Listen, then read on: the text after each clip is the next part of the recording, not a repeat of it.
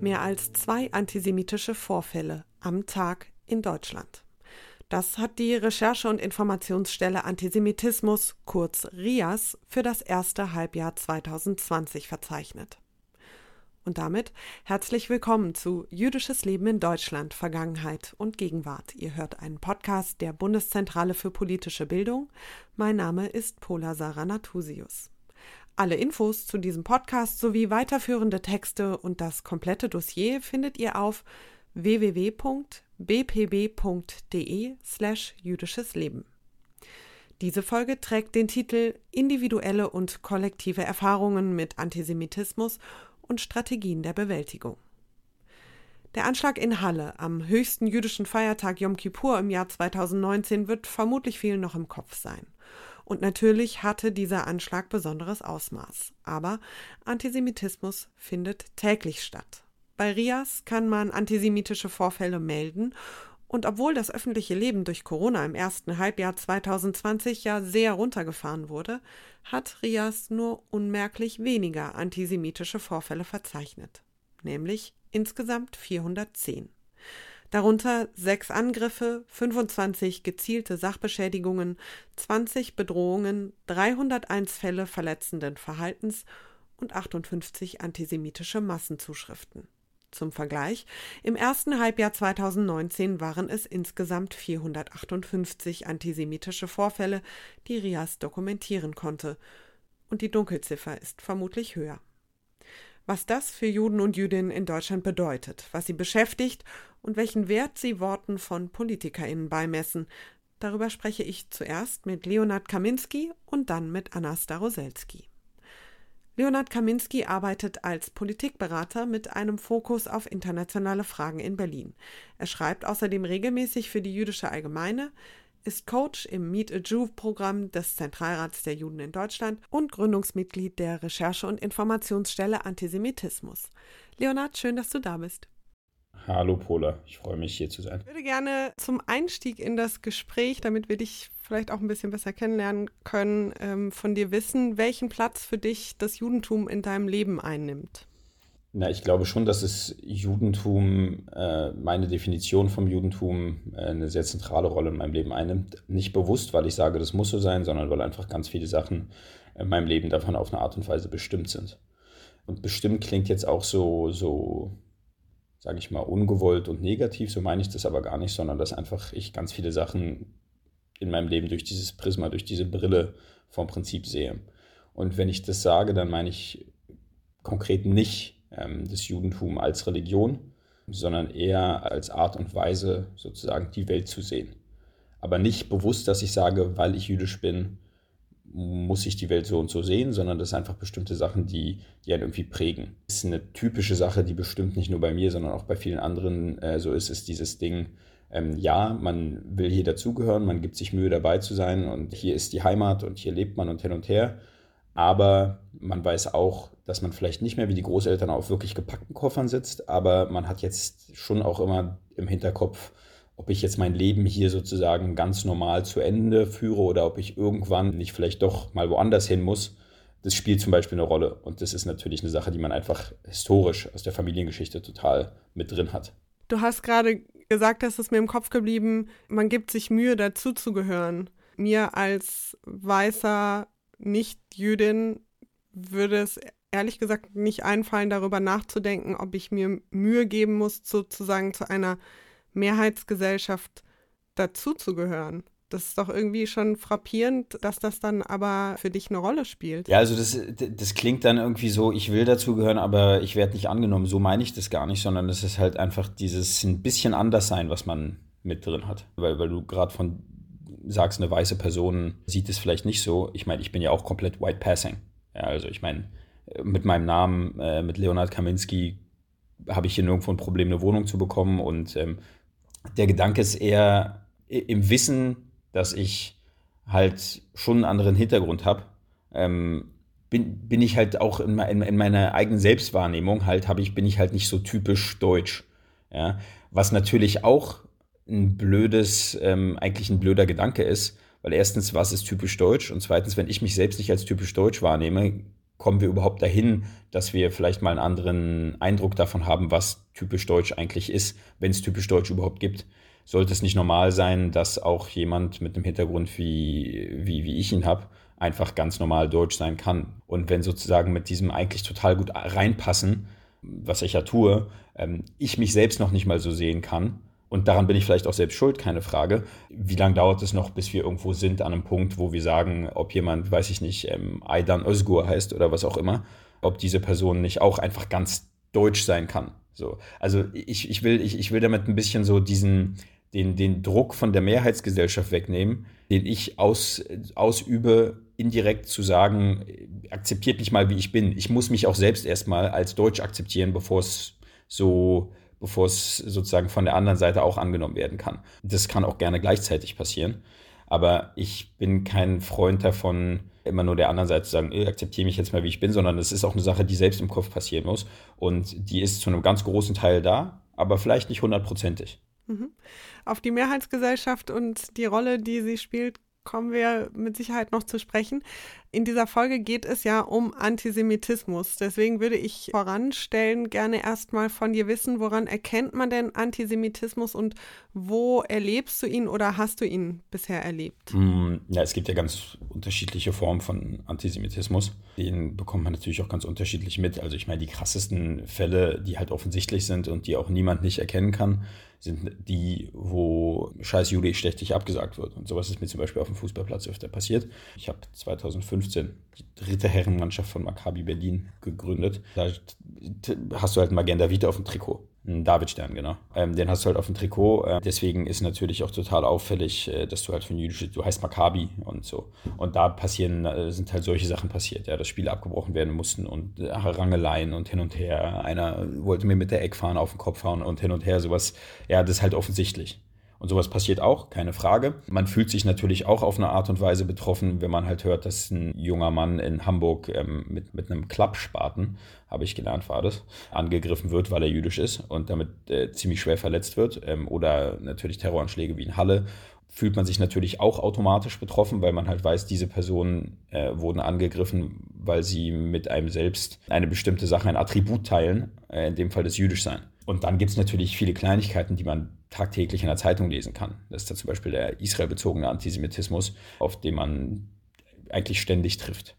Du hast es jetzt ein paar Mal angesprochen. Zum einen dieses Bild mit dem auf den gepackten Koffern sitzen, nicht so ganz dazugehören, angekommen sein. Fühlst du dich in Deutschland als Jude wirklich sicher?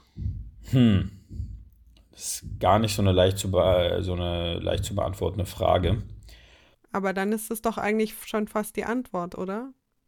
Weil das, das kein klares Ja ist, oder? Ja, nee, also klar, das ist kein klares Ja, definitiv. Ich, ich fühle mich nicht in meinem normalen Alltag so, dass ich mir ständig über die Schulter gucke und mir denke, okay, gut, kommt jetzt irgendjemand. Sondern es ist so in einem drin, dass es halt nicht sicher ist, dass es komplett normal ist. Und erst wenn man sich darüber Gedanken macht, merkt man, dass es nicht normal ist wenn man schon zu, in den Kindergarten gegangen ist und vor dem Kindergarten stehen ähm, Sicherheitsleute und Polizisten. Die Polizisten je nach Situation teilweise wirklich schwerst bewaffnet, also wirklich mit Maschinenpistolen und kugelsicheren Westen. Dann ist es natürlich komplett unnormal, aber wenn du damit aufwächst, ist es halt auch normal. Und das, das bedeutet, ich habe nicht diesen Gedanken, dass ich jeden Tag mir denke, okay, ich bin jüdisch und dementsprechend ist hier alles gefährlich, aber wenn man sich ein bisschen, wenn man ein bisschen drüber nachdenkt und in bestimmten Situationen ist es dann natürlich schon so. Ich gebe ein Beispiel. Bei meinen Eltern zu Hause, da, das ist eine, äh, die, die wohnen in einem, in einem Haus, ähm, äh, wo eine Terrasse im Garten davor ist. Wir machen jeden Freitagabend als Familie und wenn es möglich ist, wenn nicht gerade Corona ist, auch mit vielen Freunden, so ein Freitagabend Shabbat Dinner direkt, also auf der anderen Straßenseite ist ein relativ hohes Haus, wo auch Balkons dran sind und wo auch öfter Leute auf dem Balkon sitzen. Und das ist wirklich ein, ein ziemlich fetter Block. Ja, also das, da, da, treffen sich sozusagen zwei Gegenden, die architektonisch nicht zusammenpassen. Die Terrasse ist relativ gut einsehbar von dort oben. Und wenn es irgendwie 28 Grad ist, die Sonne scheint und wir haben echt einen schönen Garten und alles Mögliche und die Debatte ist in einem, an einem Freitagabend im Juni, können wir jetzt Schabbat draußen machen oder nicht? Weil meine Mutter sagt, naja, aber dann sehen die Leute doch, was wir hier machen. Das ist halt auch nicht normal. Und dann muss ich halt irgendwie überzeugen und sagen, so, ist aber, so, ist euer Ernst? Meine Mutter macht an der Volkshochschule Deutsch für Ausländer und Integrationskurse, so doesn't get any more German. Du willst jetzt hier nicht irgendwie eine Sache, die für dich komplett normal ist, kannst du nicht auf deinem eigenen Grundstück in deinem eigenen Garten machen, weil du Angst hast, dass irgendwelche Nachbarn das sehen. Dieses Argument hilft auch meistens, dieses so, okay, entweder, entweder wir leben hier ganz normal und versuchen es so normal wie, normal wie möglich zu machen oder wir wandern alle aus. Teil des Titels dieser Folge ist ja Strategien der Bewältigung. Du hast jetzt ein bisschen von deinen Strategien berichtet. Ich will jetzt noch mal ein bisschen mehr auf die Mehrheitsgesellschaft gucken, weil ich mich immer wieder frage, ob diese deutsche Mehrheitsgesellschaft überhaupt einen in Anführungsstrichen guten Umgang mit Antisemitismus entwickeln kann, wenn wir von einer Mehrheitsgesellschaft sprechen, die sehr viel darauf hält, dass sie ganz äh, furchtbar gewissenhaft immer gedenkt und erinnert, aber wo eben trotzdem Antisemitismus im Alltag, also im Hier und Jetzt, immer wieder vorkommt und eben auch eine Mehrheitsgesellschaft, die der Meinung ist, dass man den Holocaust gut aufgearbeitet hat, wo laut einer Umfrage der Stiftung Erinnerung, Verantwortung, Zukunft jeder fünfte Deutsche glaubt, dass die eigenen Vorfahren Juden, Jüdinnen und anderen Verfolgten während der Nazizeit geholfen haben. Dabei waren es in Wirklichkeit deutlich weniger, und zwar nämlich insgesamt 0,1 Prozent. Das ist ja also offensichtlich eine Aufarbeitung der deutschen Geschichte und auch eben mit der individuellen familiären Geschichte, die nicht besonders geglückt ist.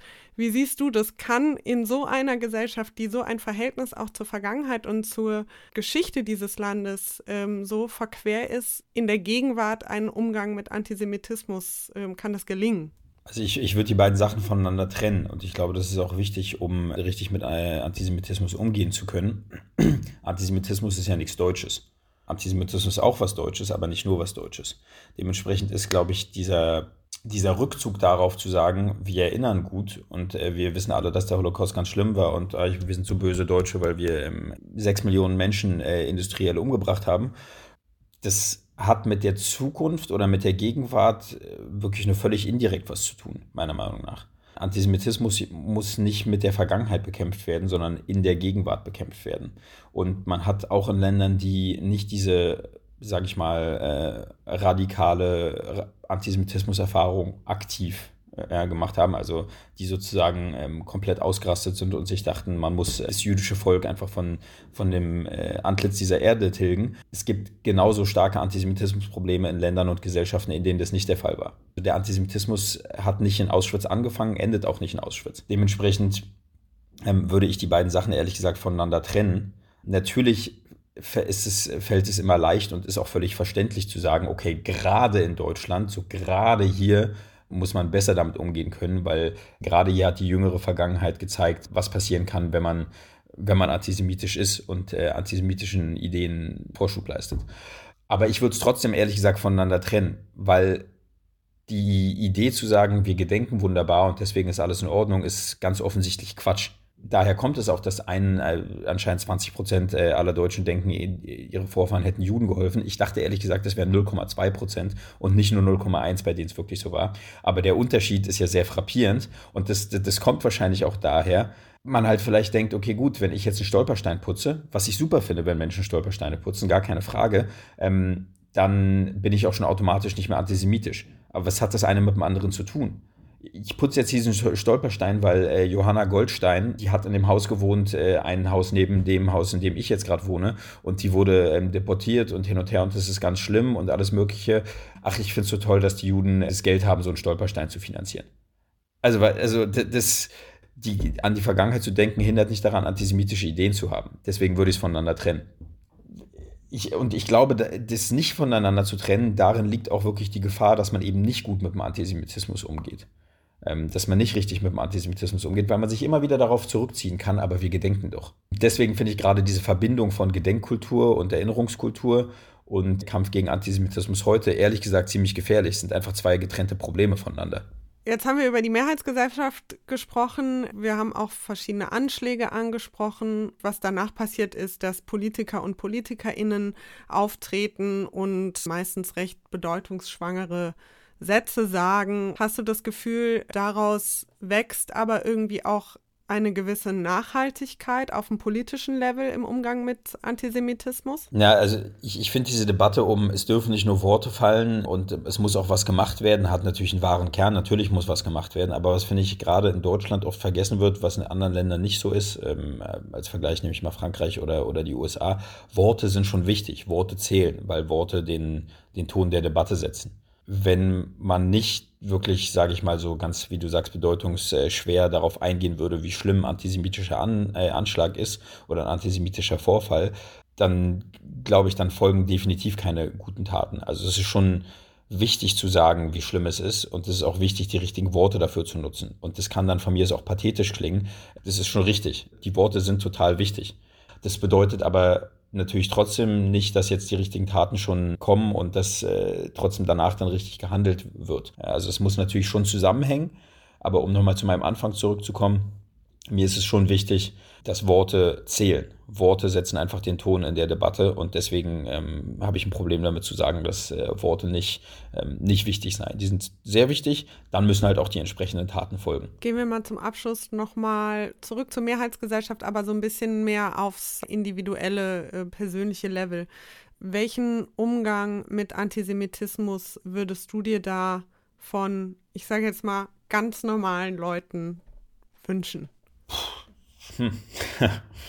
Eine ganz kurze Anekdote. Ich habe äh, meine Oma mal gefragt, sag mal, warum seid ihr eigentlich nach, nach Deutschland gekommen? Weil die sind äh, ursprünglich aus Polen. Und sie meinte zu mir, du ganz ehrlich, ähm, Antisemitismus wird es immer geben, die Menschen sind immer Antisemiten. In Deutschland waren sie gerade so krass antisemitisch, dass sie jetzt erstmal sich ein bisschen beruhigen. So, wer weiß, ob irgendwie sowas, was in Deutschland passiert ist oder was von Deutschland ausgegangen ist, demnächst nicht irgendwo anders passiert. In Deutschland wird es erstmal nicht passieren, die haben sich gerade ausgetobt. So, und das hat sie halt mit so einem Lächeln gesagt. Die Idee, dass Menschen immer Antisemiten sein werden und dass Antisemitismus uns begleitet, seit es uns gibt, von dieser Idee bin ich leider ein Anhänger. Es ist halt leider so. Man kann die, die Gedanken der Menschen, äh, der, der in, in den Köpfen der Menschen nicht unbedingt ändern. Bei den 10, 15, lass es von mir aus 20 Prozent sein, die ein geschlossenes antisemitisches Weltbild haben, die werden wir nicht ändern. Die müssen nur verstehen, dass sie in unserer Gesellschaft im Idealfall mit ihrem Antisemitismus keinen Erfolg haben dürfen und keinen Erfolg haben werden. Das heißt, jemand, der denkt, okay, gut, die Juden beherrschen die Welt und bla bla bla bla, Antisemitismus, Antisemitismus hin und her. Es darf ich jetzt aber nicht sagen. Also ich kann das nicht einfach so äußern, weil ich genau weiß, dass mein Kollege bei der Arbeit, die Person im Supermarkt und mein Nachbar und auch meine Freundinnen mir sagen werden, ey, das geht aber gar nicht, was du gerade machst und äh, hin und her, du, du kannst nicht einfach antisemitisch sein. So. Und ich glaube, das ist die Aufgabe von denjenigen, die eben nicht dieses geschlossene antisemitische Weltbild haben, Menschen, die eins haben, zu zeigen, äh, geht nicht, kannst du nicht machen. Ich glaube, das ist eine Sache, die eigentlich jeder und jede relativ leicht machen kann. Leonard, vielen, vielen Dank für das Gespräch. Sehr, sehr gern. Anna Staroselski ist Präsidentin der Jüdischen Studierendenunion Deutschland, JSUD. Sie studiert Geschichte und Russisch auf Gymnasiallehramt und arbeitet bei einem Bundestagsabgeordneten. Und auch Anna habe ich zuerst gefragt, welche Rolle das Judentum in ihrem Leben einnimmt. Also das Judentum spielt eine sehr große Rolle in meinem Leben. Ich habe eine sehr starke jüdische Identität. Ähm, die geht einher sozusagen auch mit meiner deutschen Identität, mit meiner europäischen Identität. Aber die Feiertage, die jüdische Tradition, die jüdische Philosophie liegt mir unglaublich stark am Herzen. Und das ist auch mit ein Grund gewesen, warum ich mich bei der Jüdischen Studierendenunion engagieren wollte und warum ich sozusagen dieses Bild des Judentums und des jüdischen Lebens in Deutschland, ähm, weil es ja auch historisch eigentlich unglaublich spannend ist, nach außen und in die Gesellschaft tragen wollte. Wann hast du persönlich denn das erste Mal Antisemitismus erlebt? Gibt es da irgendwie so eine Schlüsselerinnerung? Das erste Mal Antisemitismus habe ich wahrscheinlich tatsächlich in der Schule erlebt. Damals waren mein Bruder und ich äh, die einzigen Juden an unserer Schule und da hat man sofort gemerkt, dass es irgendwie, man ist ein Außenseiter, man ist anders, man wird auch anders wahrgenommen. Dann hat man natürlich immer wieder Sticheleien und seltsame Kommentare gehört und das hat mich insofern auch verletzt, weil ich als einzige Schülerin von meiner Grundschule auf dieses neue Gymnasium gewechselt bin und es für mich besonders wichtig war, mich direkt in die Klasse zu integrieren. Und da habe ich gemerkt, das ist eine Herausforderung. Ja, wenn man als Jüdin wahrgenommen wird, ähm, treibt es gleich sozusagen eine Distanz zwischen die Leute und mich. Und ähm, da habe ich viel mit meinen Eltern auch drüber gesprochen, weil mich das schon belastet hat. Wenn du sagst, da gab es irgendwie Sticheleien, was haben die anderen Kinder waren das ja damals noch da zu dir gesagt. Blöde Kommentare und Witze über die Shoah. Dann kamen Sachen wie äh, Judennase, du Jüdin. Also mich, ich wurde quasi markiert als etwas Exotisches, als eine Person, die irgendwie außergewöhnlich ist aufgrund des Judentums.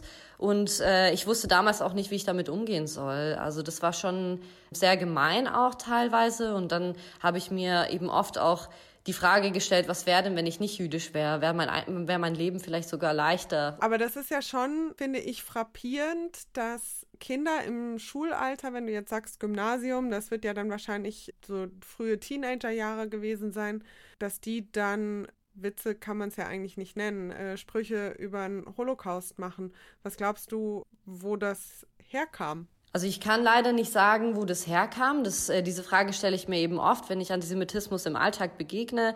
Ähm, wie kommt es, dass, dass Leute sowas lustig finden, ja, dass so ein Menschheitsverbrechen wirklich in Deutschland auch noch äh, passiert ist und dass Leute darüber Witze machen. Ich habe mich das auch oft gefragt. Ich kann dir das leider nicht äh, beantworten vollends. Was ich aber sagen kann, ist, dass ich mir schon damals gewünscht hätte, dass es seitens der Schulleitung, seitens der Lehrer in diesem Bereich auf jeden Fall viel mehr äh, Aufklärung, Sensibilisierung, dass es das hätte geben müssen. Und das äh, können wir ja noch heute feststellen, dass das auf keinen Fall da ist. Ich selbst studiere Lehramt. Wir haben zu keinem einzigen Zeitpunkt über Antisemitismus, Diskriminierungserfahrungen, Rassismuserfahrungen, sonstiges gesprochen. Das findet keinen Platz in der Ausbildung von Pädagogen und das ist schon wirklich schrecklich. Jetzt hast du gerade angesprochen, du studierst inzwischen und bist berufstätig. Wo begegnet dir denn heute Antisemitismus in deinem Alltag? Also Antisemitismus im Alltag begegnet mir ähm, besonders online. Beispielsweise dadurch, dass äh, ich bei der JSUD so aktiv bin ähm, und es mir auch ein persönliches Anliegen ist, mich Israel solidarisch zu zeigen und für jüdisches Leben einzutreten, äh, hinauszugehen in die Gesellschaft, das offen auszutragen, sozusagen. Da kommen oft Anfeindungen über Twitter beispielsweise, in Kommentaren auch, manchmal Nachrichten auf Instagram, wo Leute Palästinenserflaggen äh, schicken oder wirklich auch äh, kommentieren, dass das, was ihr da unten äh, mit den den Palästinensern macht, das geht ja überhaupt nicht. Das ist auch Antisemitismus, weil ich als Jüdin, die in Deutschland lebt, dafür verantwortlich gemacht werde, welche Entscheidungen die israelische Regierung beschließt. Und damit habe ich in erster Linie relativ wenig zu tun. Solche Art Kommentare äh, findet man immer wieder online. Als ich mit Leonard gesprochen habe, konnte er meine Frage, ob er sich in Deutschland als Jude wirklich sicher fühlt, nicht ganz klar bejahen. Wie ist es bei dir?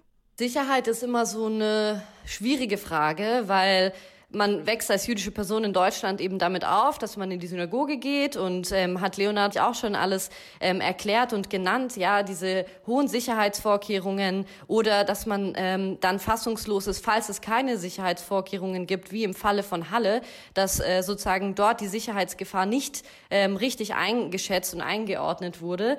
Also das gehört auf jeden Fall dazu. Und ich muss sagen, Halle war äh, beispielsweise wirklich keine Überraschung, aber das hat mit mir auf einer persönlichen Ebene schon viel gemacht, ja, weil es waren Freunde von mir dort und das hat mir danach schon zu denken gegeben, krass, so nah war dieser Antisemitismus, der wirklich lebensbedrohlich ist, nicht an mir dran. Und ähm, seit da, muss ich sagen, stelle ich mir schon die Frage, wie, wie, wie sicher ist es dann vielleicht für die künftigen Generationen? Es wird ja immer dieses Bild der gepackten Koffer, ausgepackten Koffer und so weiter verwendet.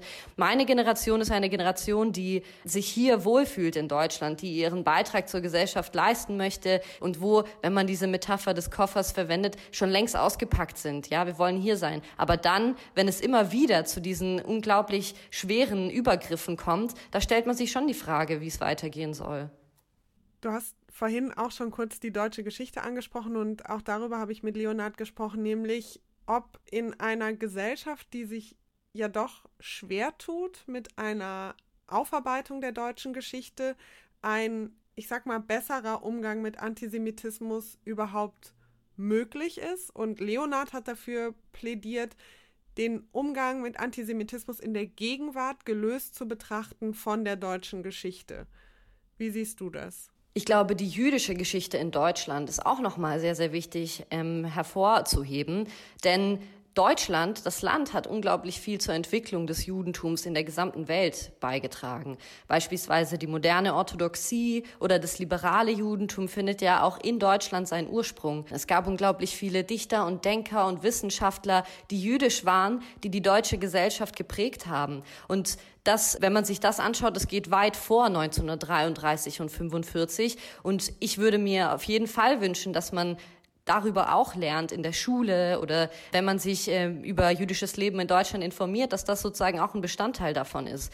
Aber ja, vor allem eben auch der Blick auf die Gegenwart, der muss schon äh, auf heute gerichtet werden, weil ich finde es wirklich faszinierend und schön zu sehen, dass nach 1945 sich jüdisches Leben in Deutschland so entfaltet hat. Wir haben unglaublich vielfältige Gemeinden, unglaublich vielfältige Strömungen des Judentums und Antisemitismus wirft aber alle Juden in einen Topf. Da gibt es überhaupt null Differenzierung, da gibt es keine ähm, historische Unterscheidung, da gibt es null Platz für Entwicklung, für alles Mögliche. Und äh, da wird man sozusagen auf den einzelnen Juden, auf das eine Judenfeindbild reduziert. Deswegen natürlich muss man den Blick auf heute richten, natürlich muss man sich anschauen, wie das jüdische Leben weltweit auch heute aussieht, aber auf der anderen Seite eben auch sich komplett mit, mit, mit diesem multiperspektivischen Bild befassen. Und ich denke und wünsche mir, dass man wenn man das tut, ein bisschen auch den Antisemitismus brechen kann. Das ist ja die eine Ebene, da geht es vor allem um Bildung und sicherlich auch um das Interesse einzelner Menschen am Judentum und an der Vielfältigkeit des Judentums. Dann kommt ja aber eben auch immer noch die Ebene der Politik mit rein. Deiner Ansicht nach, was müssten denn PolitikerInnen in Deutschland tun, um Antisemitismus wirklich nachhaltig zu bekämpfen? Also zuerst einmal sind Politiker diejenigen, die auch die Möglichkeit haben, Gesetzesvorlagen und Entwürfe äh, zu erstellen und in die Richtung hinzuarbeiten, Antisemitismus auch rechtlich unmöglich zu machen. Wir hören so oft, wie Politiker sich dafür aussprechen, Antisemitismus hat keinen Platz in unserer Gesellschaft und wie empört und erschüttert sie sind über sämtliche Vorfälle, die passieren. Das darf aber nicht bei diesen Lippenbekenntnissen bleiben. Wenn die Politiker sich äh, so äußern, dann erwarte ich auch von ihnen, dass es Folgen gibt, dass es Konsequenzen von diesen Aussagen gibt und ich würde gerne auch auf politischem Level sehen, dass man konsequent in die eigenen Reihen schaut. An vieler Stelle haben wir Politiker, die ähm, sich antisemitisch geäußert haben sogar. Ja, also was in den Köpfen von Menschen vorgeht, solange sie es nicht äußern, das kann man ja oft nicht nachvollziehen oder kann man ja auch nicht erkennen und sehen. Aber wenn sich Leute antisemitisch äußern, dann kann es nicht sein, dass sie weiterhin Politik machen können in einer Partei und für die Gesellschaft sprechen können.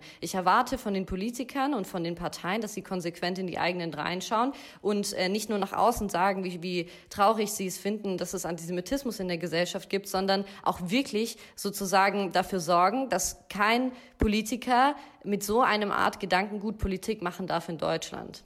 Anna, vielen, vielen Dank für das Gespräch. Schön, dass du Gast in diesem Podcast warst. Danke auch, es hat mir sehr viel Spaß gemacht. Danke für die Einladung.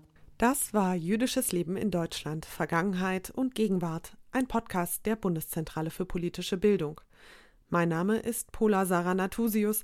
Alle Infos zu diesem Podcast sowie weiterführende Texte und das komplette Dossier findet ihr auf www.bpb.de slash jüdisches Leben. Und wenn euch diese Folge gefallen hat, dann hört euch doch gerne auch die anderen Folgen an, zum Beispiel darüber, warum deutsche Juden und Jüdinnen nach Israel auswandern. Mit Jenny und Elia Havemann. Und ihr könnt diesen Podcast auch sehr, sehr gerne an eure Freundinnen, Kolleginnen und so weiter empfehlen und ihn auf Social Media teilen. Vielen Dank fürs Zuhören.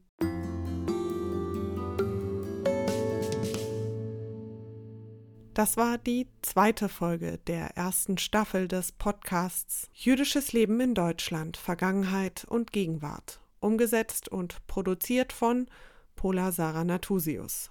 Redaktion Baran Korkmaz, Bundeszentrale für politische Bildung. Dieser Podcast steht unter der Lizenz CC BY NC ND 3.0.